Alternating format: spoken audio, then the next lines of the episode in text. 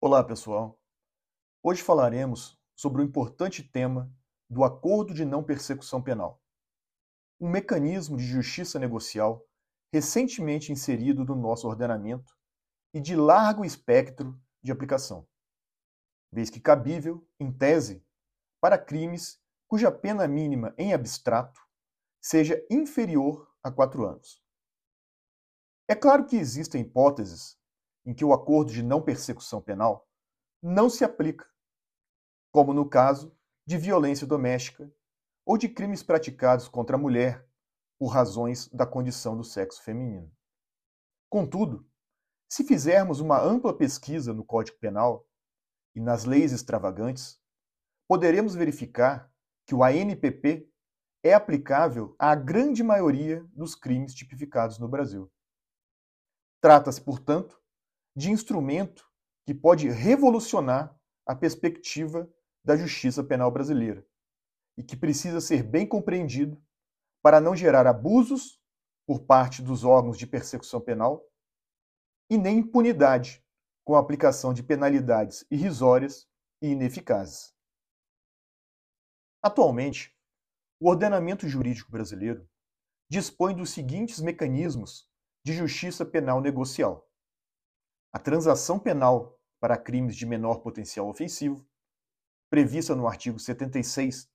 da Lei nº 9099 de 95, a suspensão condicional do processo, prevista no artigo 89, também da Lei 9999 de 95, a colaboração premiada, cujos parâmetros gerais encontram-se previstos na Lei nº 12850 de 2013, após a redação dada pela Lei 13.964 de 2019, e o Acordo de Não Persecução Penal, previsto no artigo 28-A do Código de Processo Penal, instituído pela Lei 13.964-2019, o chamado Pacote Anticrime. O que nos interessa nesse momento, como já anunciado, é o Instituto do Acordo de Não Persecução Penal, o qual foi recentemente inserido no nosso sistema jurídico e ainda demanda reflexões para a compreensão dos seus limites e, principalmente, para a identificação do papel do juiz nesse negócio processual, considerando que o nosso sistema processual ainda é o acusatório. Em especial, quero destacar um aspecto pouco observado que diz respeito à postura do juiz quando este verificar pelo conjunto fático probatório angariado antes das tratativas para a celebração do ANPP, que não estão presentes os requisitos mínimos para o recebimento da denúncia. Ou seja, se o juiz verificar que não há sustentação para o oferecimento de eventual denúncia, deve, mesmo assim, em razão da voluntariedade do ANPP, homologá-lo Pois bem, segundo o artigo 28-A do Código de Processo Penal, não sendo caso de arquivamento e tendo investigado confessado formal e circunstancialmente a prática de infração penal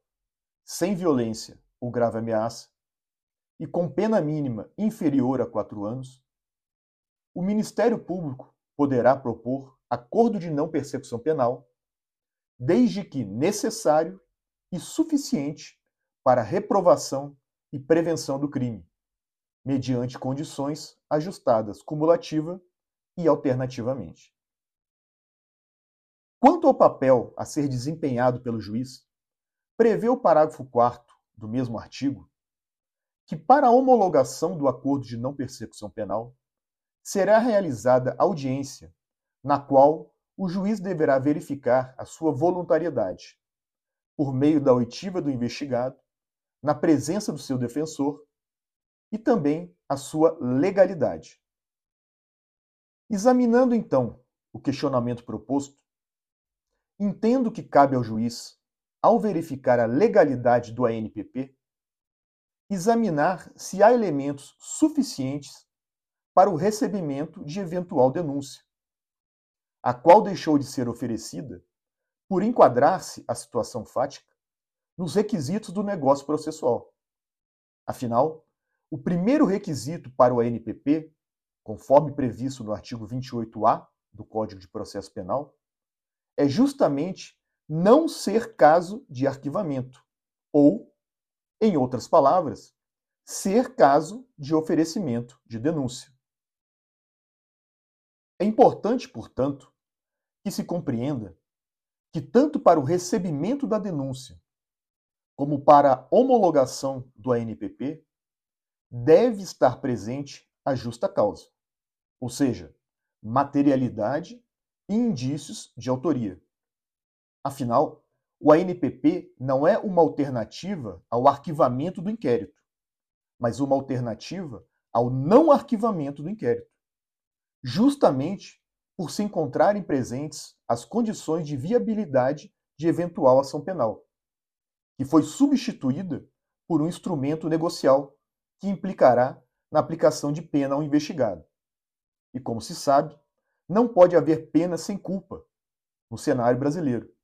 ainda que se trate de pena negociada. Pois bem, se estamos de acordo que o juiz deve verificar a presença da justa causa para homologar o ANPP, outra questão que surge é: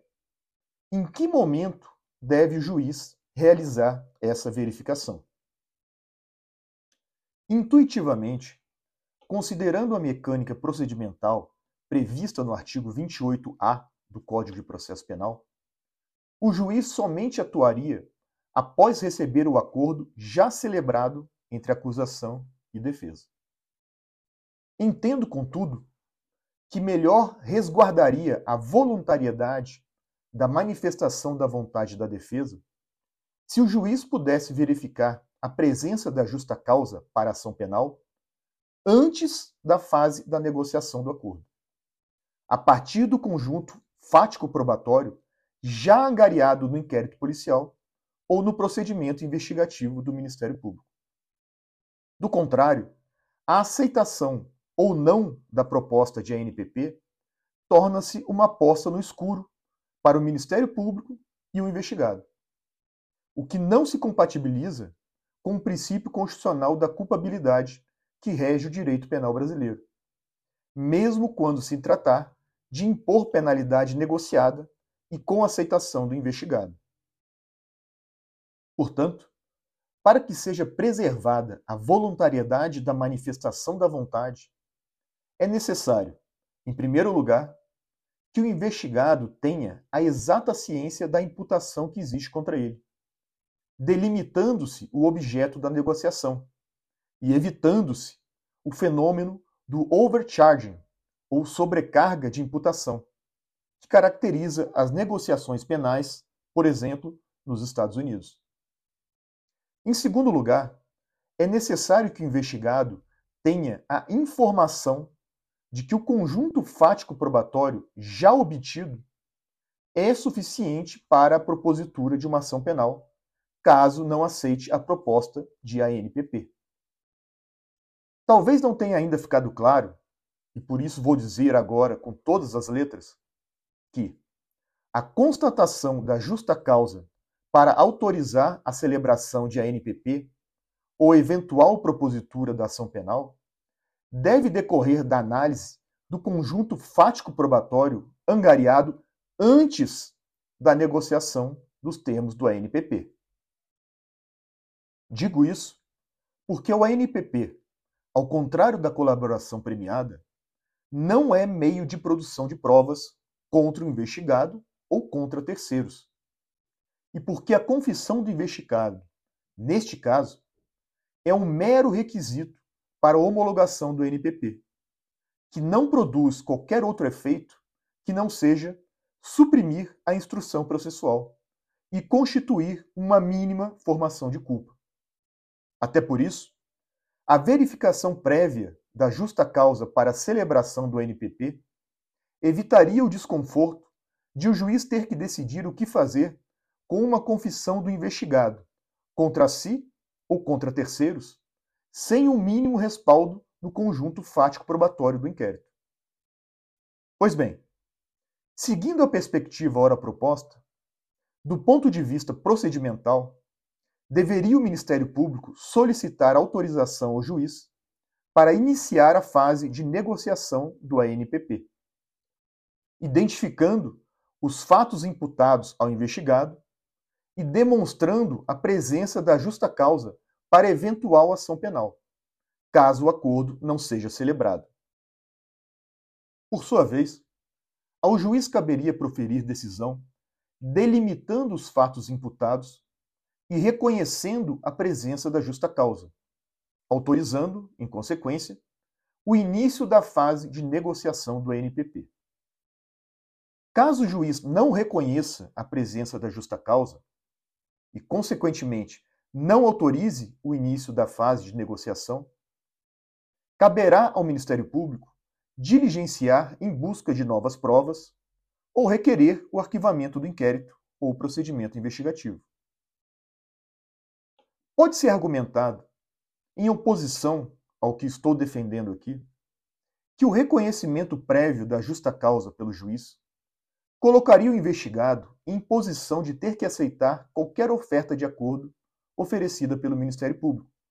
o qual, sabendo desta vantagem, poderia pesar nas condições do NPP em prejuízo do investigado. Contudo, quando apresentado em juízo o ANPP, já celebrado, poderá o juiz examinar a adequação dos seus termos aos postulados da necessidade e suficiência das penas acordadas. Nesse sentido, conforme o disposto no artigo 28-A, parágrafo 5 do Código de Processo Penal, se o juiz considerar inadequadas, insuficientes ou abusivas as condições dispostas no acordo de não persecução penal, devolverá os autos ao Ministério Público para que seja reformulada a proposta de acordo, com concordância do investigado e seu defensor. Pois bem, caso possamos caminhar no sentido do que defendi aqui, é preciso discutir se o arcabouço legal já existente seria suficiente para o exercício do controle prévio do ANPP, ou se seria necessário uma inovação legislativa.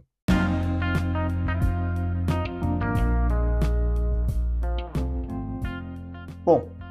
deixo aqui essas reflexões com uma perspectiva inovadora sobre o tema, que objetivam tão somente? Levantar o debate sobre uma matéria extremamente relevante e atual do nosso direito processual penal. E que tem potencial para transformar radicalmente a forma como o direito penal é aplicado no Brasil. Grande abraço, mandem suas dúvidas e sugestões aqui no podcast ou no Instagram Code Penal underline F Codevila. E até o próximo episódio.